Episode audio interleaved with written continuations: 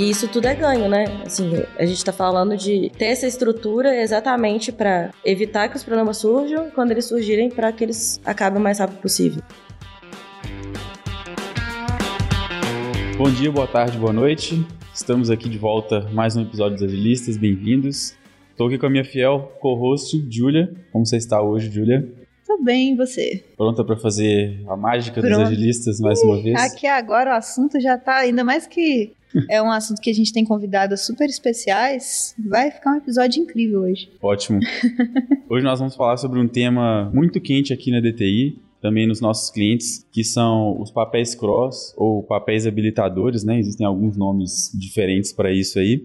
De um modo geral, nós temos os squads, né, com as pessoas atuando em frente ou problemas específicos, que é o padrão. Mas quando a estrutura cresce, a gente passa a ter várias frentes de atuação, seja na mesma cadeia de valor ou não. E aí vão nascendo diversas dificuldades, né, como escalar essa estrutura, como deixar os times atuando com mais sinergia e de forma mais orgânica. E aí a gente começa a falar desses papéis cross ou papéis habilitadores, né? Para trocar essa experiência com a gente aqui, trouxemos duas convidadas que já viveram muito desse desafio, que são a Lara Mello e a Marina Roth. Oi, gente, tudo bem? Tudo jóia. Vou deixar vocês contarem um pouquinho sobre vocês aí. Pode. Quem começa? Posso começar. Vai lá, Marina. Bom, meu nome é Marina, mas todo mundo me chama de Roth, ninguém me chama de Marina. Nossa, perdão, já comecei. mas, deixa eu ver, eu tô na DTI tem quase dois anos. Já atuei em muitos projetos aqui, focando nessa parte cross aí, já atuei mais de um ao mesmo tempo. Recentemente tive uma atuação muito bacana de liderança de uma unidade de produto, junto com a Julie me ajudou bastante no começo, a gente passou muita coisa. Atualmente eu estou alocado em um projeto específico, mas eu atuo também como liderança do chapter, então você tem essa, essa noção ali mais ampla né, do que está acontecendo dentro da aliança de uma forma mais macro, não só dentro do projeto que você está atuando ali. Faço algumas coisas em paralelo, alguns discoveries, acompanho algumas pessoas, acompanho algumas trajetórias e assim vai, assim, o que aparecer e a gente acaba pegando. Dois anos que parecem dez já, né? Nossa. Pelo tudo que você falou aí. Mas tem também uma pessoa aqui que não faz pouca coisa, que é a Lara. Conta aí um pouquinho também, Lara. Oi, gente, tudo bem? Meu nome é Lara, eu tô na DTI tem três anos e pouquinho. Comecei atuando como Scrum Master. Já comecei mais de um produto, porque as coisas fluíram dessa forma. Hoje eu sou TM, a tribo que eu atuo, no cliente que eu atuo, a gente atua na mesma cadeia de valor. E além disso, eu sou representante também do chapter de operações e tenho pezinhos e corações no chapter de pessoas. Então, Dá pra gente conversar muito sobre. Vários níveis de Estar muitos ambientes ao mesmo tempo. a gente está super bem representado por diversos pilares aqui hoje, né? Design, operações, pessoas. Talvez só engenharia que não muito, né? Não sei é, se eu deveria. Eu deveria me colocar nesse lugar, não vou colocar, não. Não vai. Sou mais generalista, né? Vamos lá. Mas vamos conversar um pouquinho então sobre essa atuação cross. Rod, para você, como é que é essa, em linhas gerais, assim, essa atuação de forma cross? Como é que é o dia a dia? O que, que você entende de, desse papel?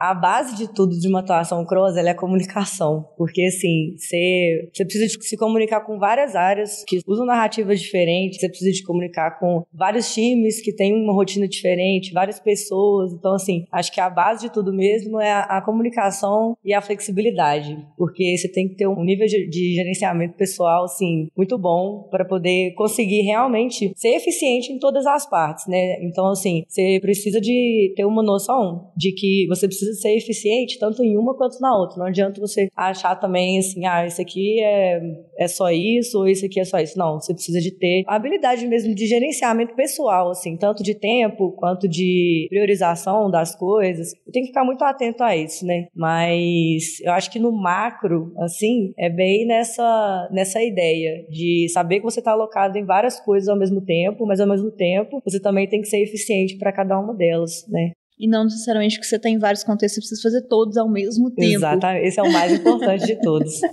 E os seus contextos hoje eles são similares? Os vários times com que você atua, eles têm alguma proximidade assim pela missão ou por algum outro critério ou são super divergentes assim você apoia todo mundo? Atualmente entrando até na unidade de produto que a gente teve uma atuação muito grande muito forte ano passado a gente atuou a gente atuou dentro de um mesmo cliente então são vários projetos de mesmo cliente. Isso facilita demais a comunicação e a quantidade de oportunidades que você encontra a quantidade de estratégia que você consegue montar. Sendo uma pessoa cross e vendo para todos os projetos ali ao mesmo tempo é assim real. É muito bacana você ter essa visão. E aí você consegue, sendo o mesmo, o mesmo cliente, né? Você consegue atuar, por exemplo, estrategicamente até dentro mesmo de cada projeto. Não só nos times ali, não só nessa parte mais operacional ou estratégica, tática, assim. Você consegue influenciar no roadmap dos produtos, por exemplo, porque você consegue ter uma visão do que se encaixa dentro de uma mesma jornada, né? De um mesmo tipo de usuário, de um mesmo tipo de objetivo de negócio porque acaba que a missão do cliente é, ela é a mesma, independente do projeto, né? Isso facilita demais para ter essa comunicação, essa esse compartilhamento ali de recursos. E eu acho que até pensando em termos de benefício, de geração de valor para o próprio cliente, né? Quando surgiu essa iniciativa, a grande questão que a gente tinha era a otimização de tempo dos próprios stakeholders, porque chegou um momento em que eram tantas iniciativas que era impossível que elas não esbarrassem. Então, às vezes a gente estava falando do mesmo usuário, às vezes a gente estava falando do mesmo fluxo, às vezes a gente estava falando do mesmo recorte de negócio dentro daquele cliente, e aí não tinha como não chegar em alguns contextos e o cliente virar e falar: Mas você já me perguntou isso. Eu já falei sobre Começa isso. Começa a aparecer algumas redundâncias. Começa a né? ficar redundante. Então a gente começou a ficar muito incomodado com isso e a unidade de produto surgiu disso, assim de uma vontade de otimizar o aprendizado que a gente tinha, tanto para poder tirar a fragilidade, ou seja, hoje, por mais que tenha time que foi descontinuado, mais que tenha time que está em outro momento, mais que as pessoas do time mudem, tá tudo ali com os aprendizados, né? Assim, a gente não faz documentação extensa de requisito, né? Não é a ideia. A gente não está falando desse tipo de documentação, mas a documentação de aprendizado tá lá, os caminhos, quem são os stakeholders, qual que é o fluxo de valor, tá documentado em certo nível, né? E isso só dá se tiver alguém olhando de forma cross. O que, que é, de fato, essa unidade de produto, assim? Assim, né? Na teoria mesmo, a unidade de produto é você ter uma pessoa que consegue olhar tanto estrategicamente quanto uma parte mais operacional, uma parte de negócio, dentro de um contexto único. Então, por exemplo, se eu tenho um usuário que usa três sistemas do mesmo cliente, você consegue conectar a jornada dele nesses três projetos. Consequentemente, tipo assim, parece que é uma meio óbvia, mas ela não é. Essa comunicação que a Julia falou entre stakeholder, entre áreas de projetos diferentes e tal, ela acaba sendo muito, muito diferente de cliente para cliente e acaba sendo um pouco escassa também. Você não tem essa visão, você não tem essa pessoa que olha e fala assim: olha, eu tô, meu usuário tá fazendo isso aqui nesse, nesse produto aqui, mas nisso aqui ele faz a mesma coisa, precisa mesmo de ter esses dois aqui. A parte mais interessante, que foi o que apareceu, assim, não era uma parte que a gente esperava muito que ia acontecer, mas que foi uma surpresa bem bacana, é a o tanto que o operacional se comunica ali, o tanto que se acaba repetindo o mesmo formato de trabalho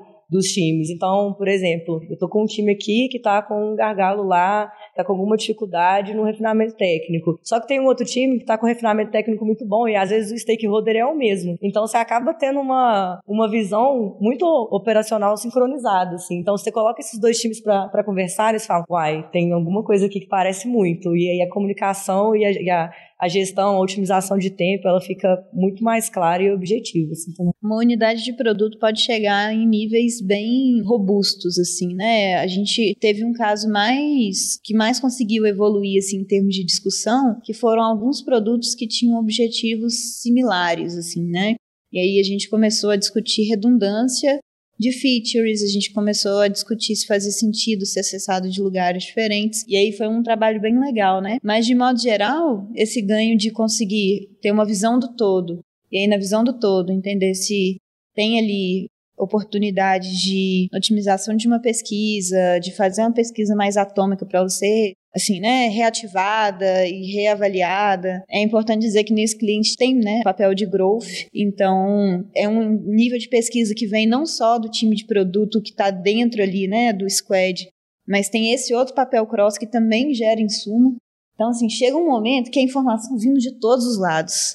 Aí é basicamente Nesse caso, que representou a unidade de produto é, num primeiro nível, organizar a informação, no segundo nível, começar a tirar redundâncias, assim, né? Dá para esperar que essa sinergia aconteça, ou que as pessoas comecem a identificar a redundância por elas mesmas, sem ter essa pessoa olhando de forma cross? Pode até. Acaba que chega no momento, não tem como. Lá a gente tem stakeholders que participam de vários projetos ao mesmo tempo. Então, uma comunicação, ela existe, mas fica muito aquela coisa ali. Nossa, a gente podia olhar para isso aqui e tal, que pode juntar com isso. Mas você tendo uma pessoa estratégica, ela vai estar tá ali olhando para exatamente para essa situação. Então, quando acontecer uma oportunidade dessa, ela vai pegar e vai conseguir tomar uma ação em cima uhum. disso. Então, ela, a prioridade dela é justamente ter essa, essa visão e executar algumas ações que façam com que essa visão aconteça, né? Que essa sincronização ali entre as coisas, entre os projetos, entre as pessoas, ela aconteça de forma efetiva. Né? É, uma coisa muito engraçada que aconteceu no começo, não sei se você lembra disso, Rod, a gente fez aquele primeiro levantamento uhum. só com os POs e designers para poder, antes de levar qualquer coisa para o cliente, ver se tem relevância. E aí a gente colocou um quadrante lá que era uma questão que era qual que é o maior ganho que a gente tem? E aí o maior ganho que tinha potencial era de tempo, porque aí, né, você não precisava ficar reinventando a roda, igual a Rod comentou, de processo mesmo, né, de um time que já tá rodando um processo redondo e o outro ainda tá engatinhando, né, e já poder evoluir. E aí, qual que era o maior empecilho do time de fazer isso? Tempo. Então, por mais que, igual a Hot comentou, né? Comunicação vai acontecer em certo nível. Uhum. Mais tempo para poder desembolar as ações, para poder provocar as pessoas e olhar e falar: olha, gente, aqui ó, tem uma sinergia, vamos tentar encaixar. Aí a Hot, assim, ajudou muito nesse sentido, né? Até porque você dependeria de alguém de um dos times tomar propriedade daquilo por é. iniciativa própria, vamos dizer assim, né? Uhum. É um negócio que afeta o ecossistema todo, mas eu vou, além de fazer o meu aqui no dia a dia, uhum. eu ainda vou ter que fazer isso. Então talvez ficaria um backlog abandonado, né? É, e é o tipo de coisa que sendo feito pulverizado, ele vai ter ganho pulverizado é. também, uhum. assim, então é um pouco mais limitado. Tá certo. Mas enfim, né? Acabamos aprofundando muito. Muito. ah, mas eu adorei. Eu fiz a pergunta completamente enviesada, mas eu adorei a resposta. Era o que eu tava querendo ouvir mesmo. vamos, vamos ouvir um pouquinho do contexto da Lara também. Eu e a Lara, a gente, igual vocês duas aí, ó, eu já trabalhei muito tempo com a Lara. É, é esse episódio é, tá meio na peixada, sim, assim, na panelinha. Tem duas panelinhas acontecendo. Esse ano vai fazer três anos, né, Lara? Que a gente tá junto no mesmo contexto. Olha aí, é muita coisa. Eu vi, inclusive, nesse contexto que eu e a Lara a gente trabalhou juntos, a coisa começar pequenininha com né, uma ou duas squads. Na verdade, quando a Lara tava lá, tudo era mato, né? Acho que aí sim, só tinha, só tinha Foi ela que squads. veio com o facão. Né? Hoje já foram mais de 30 iniciativas junto com esse cliente, então já surgiu um ecossistema enorme, né? Conta um pouquinho pra gente aí, Lara, como é que foi a sua experiência, como é que tem sido a sua atuação cross também. É, então, como eu falei, eu comecei como Scrum Master em dois produtos diferentes e eles já conversavam entre si de alguma maneira, porque um precisava de informação do outro. E ali eu já percebi que eu estar nos dois contextos fazia uma diferença muito grande, porque eu chegava em algumas reuniões e falava, gente, isso já está pronto, a gente não precisa fazer isso de novo. E aí era um ganho de tempo, realmente, e de custo, inclusive, né? Porque você está mobilizando um time para fazer uma coisa que ele não precisaria estar fazendo, que ele podia estar focando em outro. E aí, com o tempo, como o Pedro falou, fui lá com o meu facãozinho, é, abaixando um pouco o mato. É, e outras iniciativas foram surgindo exatamente porque essas estavam dando alguns frutos. E aí, dentro da mesma cadeia de valor, eles começaram a perceber: temos essa oportunidade aqui que tem a ver com este produto específico. Então, eles vão conversar. Começou uma iniciativa nova. E como eu já tinha ido muito a fundo em um certo produto, foi muito fácil para eu entrar no contexto dos outros, porque ele era uma parte ou inicial ou final dos outros produtos que a gente estava mexendo. É claro que setor cross não precisa para esse produto específico eu tenho um conhecimento maior, porque foi o que eu mais atuei desde o início. Não precisa ter tanto aprofundamento, né? Mas essa visão mais geral, é, ganha-se muito quando você sabe um pouquinho de cada um, entende contexto, entende quem são os stakeholders, entende qual que é a maior dor daquele time, pode ou não estar tá relacionado ao que eles estão desenvolvendo, até para eles conversarem entre si. Às vezes os objetivos podem até ser conflitantes. Então, para um fazer uma coisa, o outro tem que deixar de fazer alguma coisa. Então, como é que isso vai ser decidido, né? Se não tem alguém que está um pouco mais de fora olhando para tudo, esse trabalho começa a ser uma briga interminável. Pessoas estão só olhando para seus próprios contextos. Então, acho que o grande. É, a minha atuação hoje nem tem como não ser cross, sim. É, a tribo que eu, que eu trabalho tá todo mundo dentro da mesma cadeia de valor. Então eu tô olhando para todos os squads, né, porque é parte da minha função, mas é muito legal ver como eles comunicam. E eu acho que um passo além disso é propiciar que as pessoas que estão dentro do time entendam também essas comunicações, entendem quais são os outros contextos, até pra gente, para mesmo quem tá focado no seu próprio squad, poder levantar a mão e falar assim: "Mas será que já não fizeram isso naquele outro produto? Será que isso já não tá acontecendo de outra forma?" E aí eu viro, na verdade, uma facilitadora, assim. Eu sou, eu sou uma grande leve trás de informação. Fofoqueira. É, é, não sei se eu gostaria de ser descrita assim. Não, pode, vamos deixar pode ser também. É, fofoca do bem. A gente acaba facilitando o trabalho de muita gente pelo simples fato de falar, oh, conversa com essa pessoa aqui. Uhum. Acho que vai fazer sentido. Eu imagino que a visão tenha mudado completamente enquanto você estava como Scrum Master dedicada em um desses times, quando você passou a ter uma visão um pouco mais ampla de todos eles, né? Completamente. Foi como tirar uma viseira, eu acho. Porque você tá lá, e aí entra uma coisa que eu acho que é confortante para você que está lidando com seu time de produto exclusivamente. Talvez o seu problema já está lá sendo resolvido por outra pessoa. Você só precisa trocar uma ideia. Ou mesmo que não esteja, ele pode estar sendo resolvido, ele pode, ele pode vir a ser resolvido por outra outro contexto, outra pessoa, porque às vezes tem alguns times que estão mais folgados, alguns times são mais apertados. Se a gente tem algumas estruturas que facilitam isso, dá para atuar em alguns contextos que estão precisando mais no momento. Então, a sua grande dor e é, tá lá passando perrengue pode ser resolvido simplesmente por ter alguém olhando ele para o todo. Então, abusem dessa, dessa comunicação, né? Eu acho que é, a gente está aqui é para isso. Adorei. Você é uma pessoa cross, né? Uma pessoa habilitadora nessa tribo, vamos dizer assim. E eu sei que a gente tem aqui na DTI alguns clientes operando com um modelo que a gente chama de squad habilitador. Como eu sei que você é uma pessoa que foi lá, fez benchmark, pesquisou como é que isso funciona, até né, para ver se é possível aplicar no contexto que você está hoje, aí eu queria só explorar um pouquinho disso, entender um pouco melhor do que, que é esse modelo, o que, que você descobriu, né, a respeito, assim, qual que é o conceito, qual que é o objetivo, como é que você descreveria o que, que é o, o squad habilitador? É, quando a gente pensa nos pilares que a gente tem, né, operação, engenharia, produto e design, eu consigo responder pelo de operação. Então, a minha atuação cross é ligada essencialmente a isso. É claro que existe operação dentro de design, existe operação dentro de produto, então, operação é o habilitador dos habilitadores. É a cola de tudo, né? Uhum. Mas a necessidade, né, esse benchmark que eu fiz é porque eu senti que muitas vezes a gente precisava, para ter menos risco para o cliente, para entregar mais valor, a gente precisava de ter gente olhando para esses outros pilares também. Que eu, né, sou uma pessoa só, não consigo, não consigo fazer isso tudo, não tenho conhecimento e tudo mais. Então a ideia realmente é pegar os processos que estão funcionando e replicar e ver o que não está funcionando e talvez botar alguém focado naquilo ali para resolver. Porque quando a pessoa está olhando um pouco mais de longe, aí, por exemplo, engenharia. Tem alguns padrões de qualidade de código e até de, de, processo mesmo, né, do nosso próprio flow, que se todo mundo estiver fazendo, é muito menos arriscado lá na frente. Então, só que é muito difícil garantir que todo mundo tá fazendo aquilo da forma certa ou da melhor maneira possível, se a gente não sabe qual que é essa melhor maneira, né? É, às vezes a gente tá ali focado no negócio é, enxerga um monte de barreira que não sabe como tirar, o, o time fica lá se esforçando para aquilo, para esses impedimentos saírem, mas não tem muito como, porque ou tá atuando em outra frente, não sei, tem, tem alguns motivos para isso acontecer, né? Se tem alguém de fora olhando e fala assim, não, aplica isso aqui, já, a gente já funcionou nesse squad no outro. Então, assim, a gente está dentro do mesmo contexto, a chance de dar certo é muito grande. E aí, o mesmo com Zaire, por exemplo, tem umas coisas que são uhum. meio óbvias, né? Mas a gente está dentro do mesmo cliente, e às vezes os produtos têm cara diferente. Então, a pessoa não consegue nem enxergar que ela está no mesmo fluxo. Talvez se tudo tivesse com a mesma carinha Nossa, ali, perfeito, com o mesmo jeitinho, ela conseguiria entender, ah, eu estou fazendo repetido isso aqui, né? Porque já fiz no outro, eles têm a mesma cara, né? Devem ser feitos da mesma forma.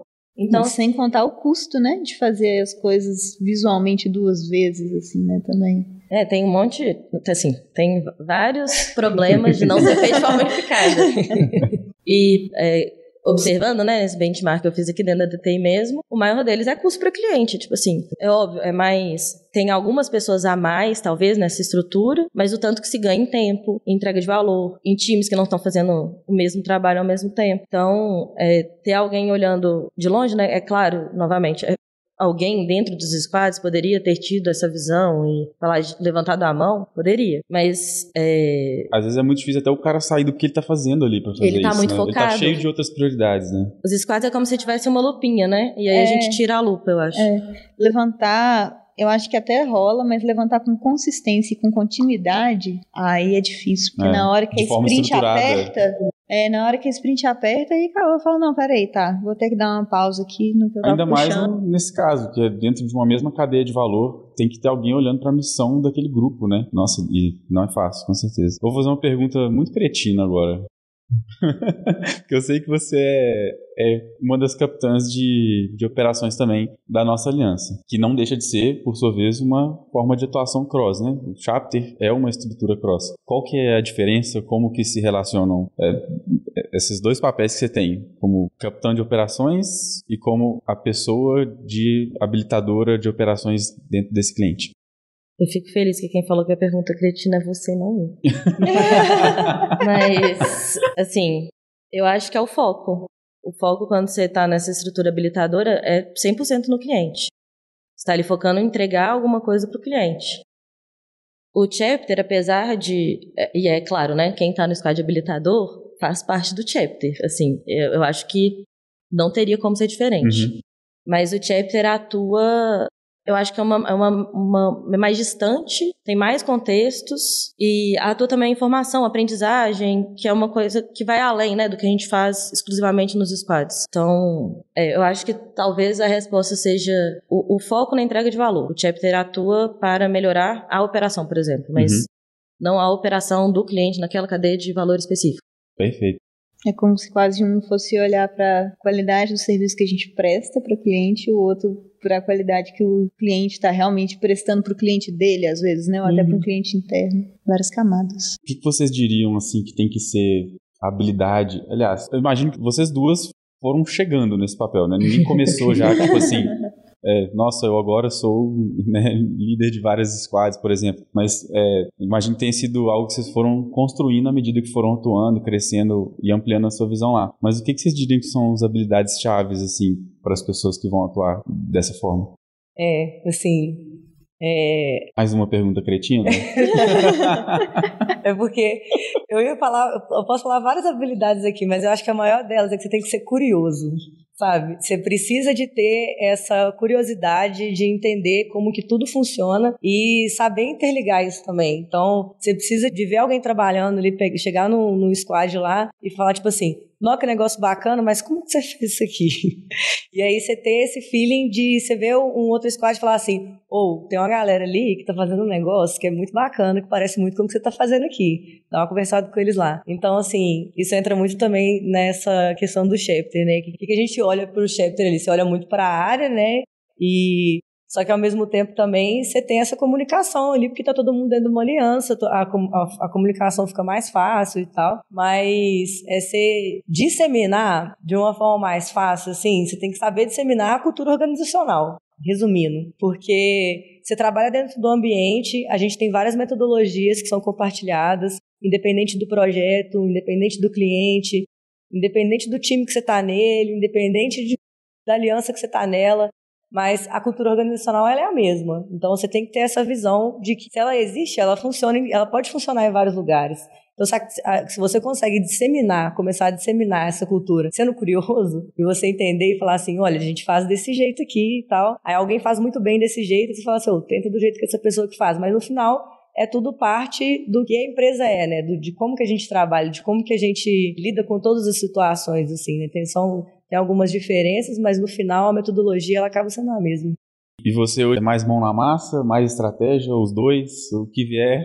Eu tava, eu tava comentando disso hoje, que assim, alguém comentou assim, não, mas eu gosto de dar pitaco, porque é, eu gosto de conversar, eu tava falando com a Julia isso também, eu gosto de conversar, então você sentar com uma pessoa e escutar qual que é o problema dela, e a gente é designer, a gente tem uma frase que a gente fala muito, que é se apaixonar pelo problema antes de se apaixonar pela solução, e é realmente isso mesmo, assim, você vê o problema acontecendo e você fala assim, nossa, mas o que está acontecendo? Aí a pessoa vai, fala, aí você vai buscar, vai saber o que, que é que está acontecendo para você conseguir ajudar outra pessoa, para você conseguir passar essa, pensar numa solução, ou até mesmo pegar uma solução que a pessoa falou assim, não, a gente consertou desse jeito, e passar para outra, assim, sabe? É bem essa essa vibe de conversar, de entender o que está acontecendo, de querer fazer parte, de querer ajudar, de querer trazer uma coisa para outra, um cenário para o outro, tentar encaixar assim, é muito uma otimização assim da eficiência operacional mesmo, da de como funcionam as coisas, né, no geral. Eu acho que olhando para o trabalho que você vinha fazendo, dá para ver como que legitimamente você se incomodava em ver. E essa é uma conversa que eu tinha com a Holt de one on one assim, há bastante tempo. É a panelinha assim, mesmo, né? talvez, talvez. Mas de ela falando comigo assim, não, porque eu gosto muito de otimizar processos. Qual que é a sua formação mesmo, Rod? Engenharia de produção. Ah, gente. Tá vendo? É uma designer que tem uma engenheira dentro, embutida. Então, um foco realmente, assim, de otimização, né? Assim, mas é um negócio que não é porque, ah, vai ali ficar fazendo... É um negócio que vai ligando pontos, assim, né? Quase como se a Ró tivesse uma parede em casa, que ela fosse colocando. Esse square está fazendo isso, isso, isso. E aí se conecta. Super é, CSI, é quase um é. CSI, assim, sabe?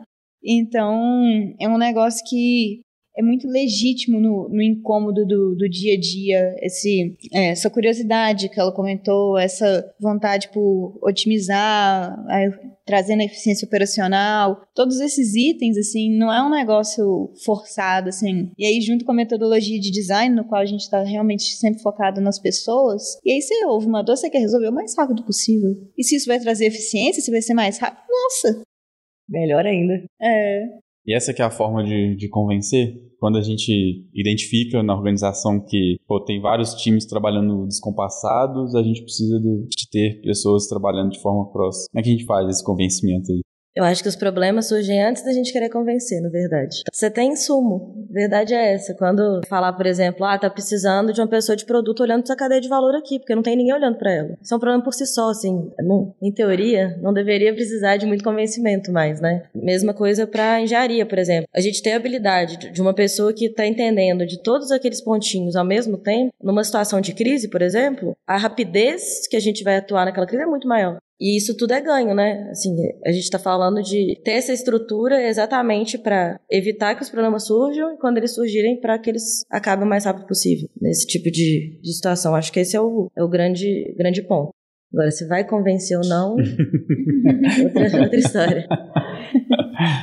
Eu acho que assim, a, a diversidade de perspectiva é uma coisa muito rica, né? De você trazer para dentro de qualquer cenário. Então, é bem isso, assim, quando você, você tá num cenário caótico. E aí você trazer uma pessoa que não está enviesada naquele cenário e ainda traz uma, uma quantidade de experiência muito grande de outros cenários, uma, uma diversidade de insumos ali, de conhecimento, de mil coisas que você aprende com outras coisas, com outros cenários, com outros, outras pessoas e tal. E você chega de fora, é muito mais fácil você ver a resolução de um problema do que você tá dentro daquele ambiente caótico ali, tá pensando o tempo inteiro o que, que a gente vai fazer, o que, que a gente vai fazer, o que, que a gente vai fazer. Aí chega alguém de fora e consegue falar, gente, calma, vai funcionar e tal, vamos pensar um pouco fora da caixa, meio clichê falar isso, mas é justamente isso.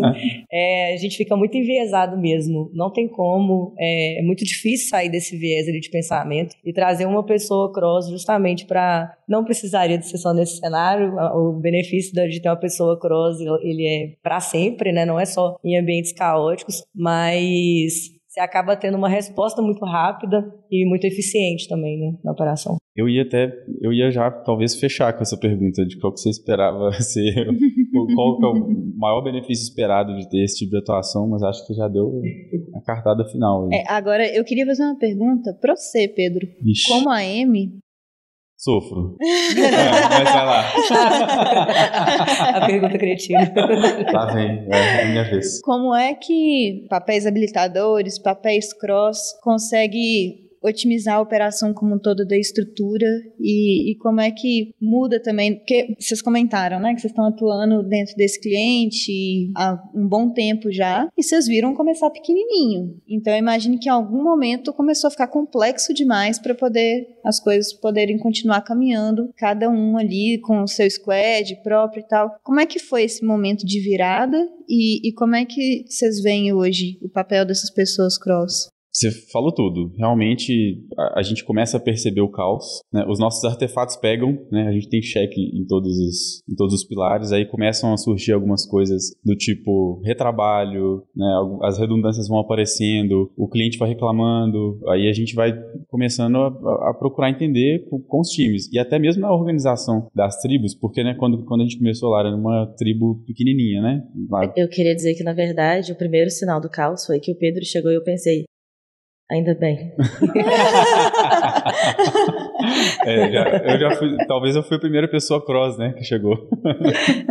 Mas com um olhar um pouco menos dedicado a um pilar, né? Igual a Júlia falou, na verdade eu tinha até que olhar para todos. E bate um desespero, né, quando você começa a ver que tem times trabalhando comissões muito parecidas, muito próximas ou no mesmo fluxo de valor. Muitas vezes a gente não tem acesso à informação para saber que, pô, na verdade estão mesmo nesse fluxo de valor. E aí falta até alguém para perguntar, né? Então a gente começa a perceber. E aí foi que a gente notou lá atrás que a gente, eu acho que a gente não tinha nem não tinha designer, né, no início. E não tinha também uma pessoa forte de produto. Acho que a gente não tinha PO. Então a gente tinha uma pequena tribo de engenheiros. né? E a, a Lara já com uma pegada muito boa de operação, mas ainda a gente conhecendo um pedaço pequenininho do universo gigantesco do cliente. E aí, aos poucos, esse, esse universo que era nosso foi aumentando, foi aumentando. A gente vai percebendo, a gente começa a perguntar, poxa, por que, que esse pessoal aqui não está trabalhando no mesmo roadmap? E aí, até mesmo a organização das tribos, né? Porque quando, quando a gente ficou grande demais para ser uma tribo só, por exemplo, a gente falou, cara, temos que quebrar, né? Porque a gente começa a não conseguir dar foco, né? Na, até nas pessoas, mas enfim, vários outros aspectos. Então, até a forma como a gente quebra as tribos, né? Que isso é algo que eu me envolvo muito, né? Lógico coordeno muito com as lideranças dentro da aliança isso, mas até a forma como a gente divide a gente tem que pensar nisso, né? Porque, né? Senão eu vou separar em tribo A e tribo B dois times que estão, na verdade, super ligados ali. Então, a gente começa a tentar procurar essas similaridades. E aos poucos a gente foi trazendo, né, as pessoas. Mais recentemente, a gente sentiu muita falta na aliança de alguém que tivesse um olhar muito forte para produto. É por isso que eu fiz essas perguntas no início aí da unidade de produto, porque, né, mas eu tenho certeza que vocês trocam muita figurinha, eu que não vejo tudo que rola. mas foi quando chegou o Ale, já gravou vários episódios aí com a gente também. E, e assim, isso realmente muda a rotina, sabe? E com, começa a criar é, artefatos, ritos, coisas que vão sincronizando, você percebe que já existe um flow muito mais agradável, sabe, para trabalhar, vai rompendo as barreiras dos times para conseguir fazer as coisas. E igual a Lara falou, é muito importante que dentro dos times, que não só essa pessoa de produto esteja olhando para tudo isso, mas ela fica responsável por evangelizar também, né, de uma certa forma. E você vê que tá todo mundo trabalhando de uma maneira mais orientada a objetivos comuns, né? A coisa vai ficando muito muito melhor. E ao longo do ano passado, a Lara vai lembrar, eu me aventurei muito com OKRs, né?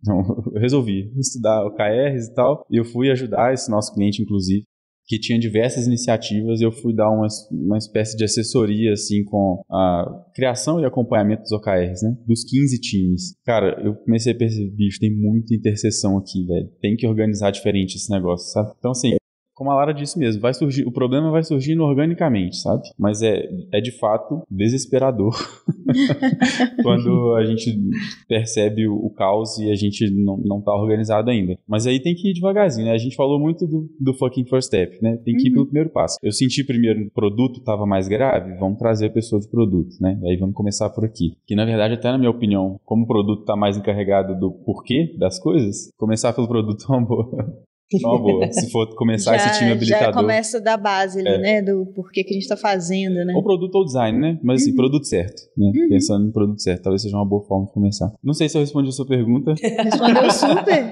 que isso.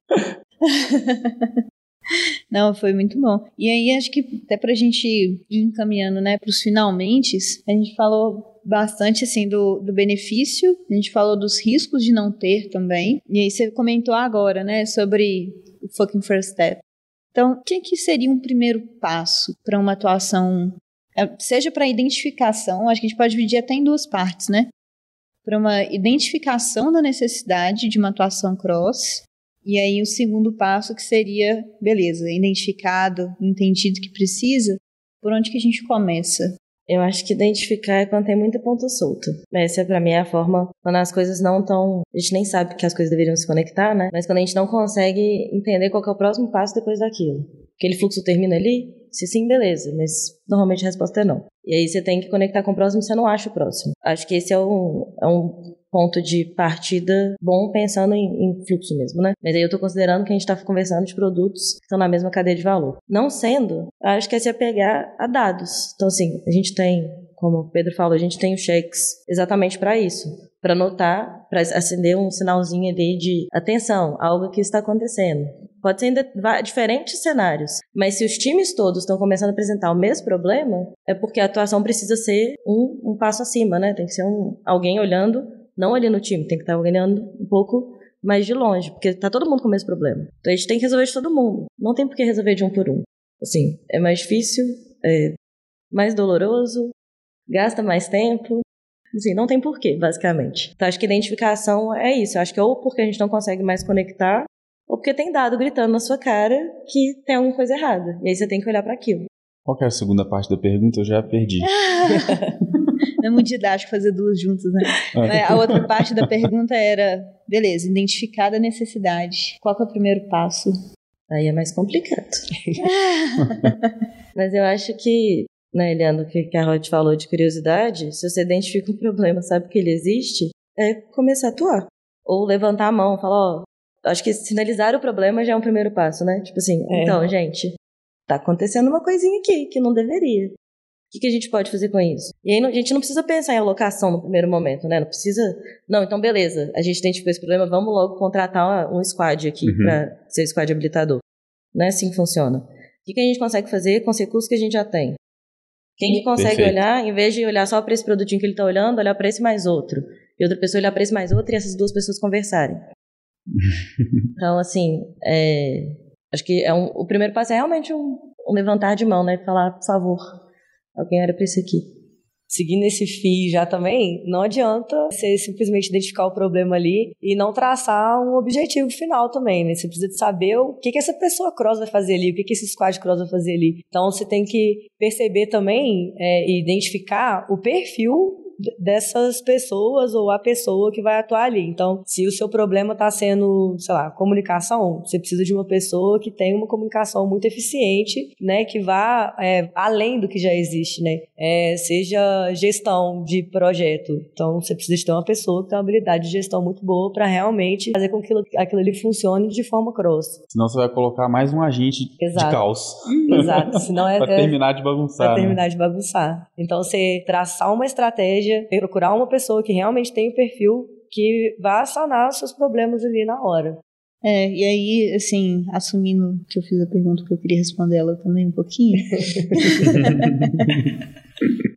Voltando no, no esforço da, da unidade de produto, lá quando a gente identificou e aí identificou o incômodo do lado do cliente, identificou os gargalos do nosso lado, a redundância, enfim, a gente pegou um viés muito de experimentação. Então foi isso que a Lara comentou, de assim, não, não vamos trazer ninguém novo para poder já de cara a pessoa desembolar, até porque ter conhecimento do contexto nesse caso ajuda muito a você ter resultado rápido, mas vamos tentar testar no pequenininho, mapear um mínimo aqui para a gente ver se realmente tem afinidade. Foi quase num levantamento de hipótese mesmo, assim, sabe? Quando a gente vai falar de experimentação, então a gente começou com a hipótese de que os times se conectavam de alguma forma. Não era tão claro, não era mesmo cadeia de valor, mas se conectavam de alguma forma. Aí a partir disso, a gente foi olhando e falou, não, mas tem oportunidade de otimizar mesmo? Se eles se juntarem de alguma forma, se tiverem discussões. E aí, depois que a gente já tinha validado entre a gente, se fortalecido em argumentação, entendido a necessidade, formulado um pouco melhor, aí a gente chegou para o cliente e aí a gente apresentou e falou, olha, a ideia é essa, a gente está fazendo isso por causa da redundância, por causa do retrabalho, porque vocês mesmos estão trazendo para a gente que a gente está fazendo as mesmas perguntas. Então a gente quer otimizar para todo mundo. E aí foi recebido de uma maneira muito mais clara, porque se chegar para a pessoa que às vezes não tem nenhuma afinidade com qualquer coisa nesse sentido, e aí e trazendo assim, ah, a gente vai fazer isso, aquilo, aquilo outro, fica muito abstrato. Então, nesse nível ficou bem mais tangível, sabe, para poder fomentar a discussão. E ajudou muito a gente a ganhar espaço nesse sentido. Tá dando resultado, gente. Hot Lara. assim, eu hoje me sinto muito mais segura do que quando eu tava olhando para um squad só. E eu acho que o cliente enxerga isso também, porque como ele tem um ponto de contato que tá olhando para tudo, você vira uma ponte mesmo, né? Entre alguém pessoa que está muito distante, que pode falar com todos os times ao mesmo tempo. Então acho que é um, assim, para mim foi muito melhor e para o cliente eu acredito também que que tem sido. Eu, o que eu percebo lá hoje é que a gente consegue, inclusive, tomar decisões muito mais rápidas, sabe? Porque, na verdade, já tem alguém que tem um domínio mais amplo das coisas, em vez de ter que mapear tudo, sabe? Sair juntando 10 pessoas. Na verdade, tem uma que já é capaz de responder ali de forma mais rápida aquilo que a gente. Eu acho que o risco disso é só estar tá em uma pessoa, né? Eu acho que parte do trabalho é, de quem tomar cuidado com a fragilidade. É, é habilitador, é passar isso para frente, ter um monte de braço direito, evangelizar mesmo a galera porque se não for eu daqui a um tempo, tem quem assuma, já tem gente sendo preparada para isso, já tem gente olhando, então é importante esse, esse passo também, porque senão se perde muito, né? Assim, é um trabalho difícil, longo até, que pode ser perdido porque tá, tá muito frágil. Então, construir bem a base disso é importante também. Essa questão da fragilidade era uma coisa que a gente pensava muito também, porque se a unidade de produto em si, se você centraliza tudo numa pessoa só, é muita coisa, é interessante, traz muito resultado realmente, mas é uma coisa que é, é frágil mesmo, entendeu? Se acontecer qualquer coisa, eu tiver que ficar alocado em um projeto e aí para outra pessoa passar tudo que eu passei, entender tudo que eu entendi, mesmo com documentação, mesmo com mil coisas ali de, de recursos que ela tem para usar, fica muito difícil. E até num cenário menos caótico, assim, né? Se você Até tirar férias. Férias. E aí? Férias. Uhum. E aí, é uma coisa que aconteceu muito no início, que a gente tentou focar muito, foi de, vou usar até a palavra que fala, evangelizar mesmo o comportamento de unidade de produto.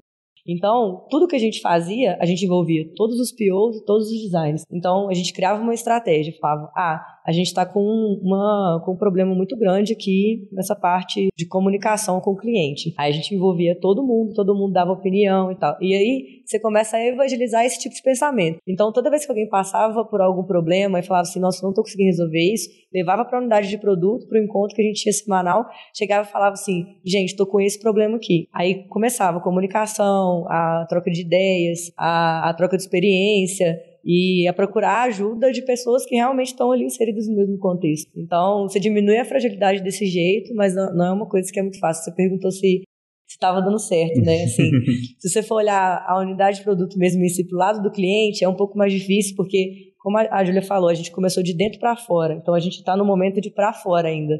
Então, de dentro, ele você consegue ter essa visão de resultado, de otimização, né, de, de conversa mais, mais efetiva.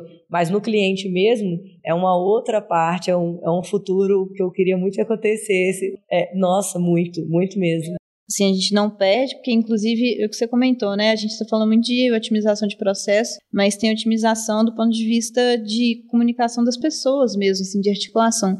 As discussões ficaram muito mais profundas, as pessoas começaram a contar umas com as uhum. outras com muito mais praticidade de olhar e falar, é essa questão aqui, ó, você já me conhece, já conhece o contexto, a gente já sabe que a gente tem afinidade, então, eu não preciso chegar contando toda a história de Todo tudo, cenário. de como é que surgiu o produto. Já é muito mais objetivo.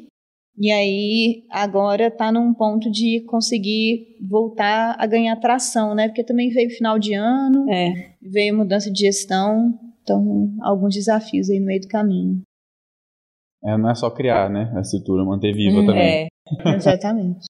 tá certo. Gente, nós vamos ter que fazer parte 2, porque senão a gente vai ficar aqui até semana que vem falando desse assunto. Mas tá bom, né? Tá gostoso. Na hora que vocês querem fazer algum pensamento final, fechamento, alguma dica pra galera aí, quem quer atuar em um habilitador. É.